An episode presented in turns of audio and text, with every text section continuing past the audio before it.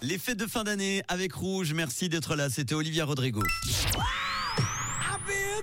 Et la bonne nouvelle du jour, eh bien, c'est la solidarité qui s'est renforcée en Suisse depuis la pandémie de Covid-19, selon le dernier baromètre de la chaîne du bonheur. Selon les chiffres, la population suisse affiche une grosse solidarité, toutes générations confondues, et les femmes se montrent d'ailleurs un petit peu plus solidaires que les hommes. En Suisse alémanique et en Suisse romande, la solidarité est avant tout synonyme d'entraide familiale et de soutien aux voisins. Au Tessin, être solidaire signifie principalement venir en aide aux personnes dans le besoin. En Suisse italienne, d'ailleurs, la motivation individuelle est encore plus prononcée qu'ailleurs. Les Alémaniques, les Romans et les Tessinois estiment que la solidarité ne doit pas s'afficher au grand jour. Elles réclament de la modestie et de la discrétion.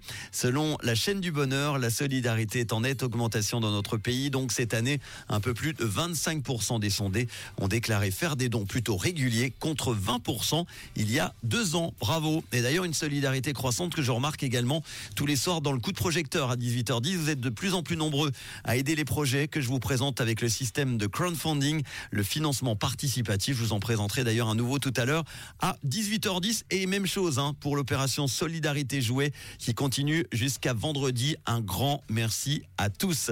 Marshmello pour les hits en non-stop dans quelques instants et le bon son collector en 1991, celle qui était en concert cet été au Stade de Genève, sortie de l'album L'autre dans les années 90. Voici Désenchanté, le son collector du réseau. Bonne fin d'après-midi sur Rouge.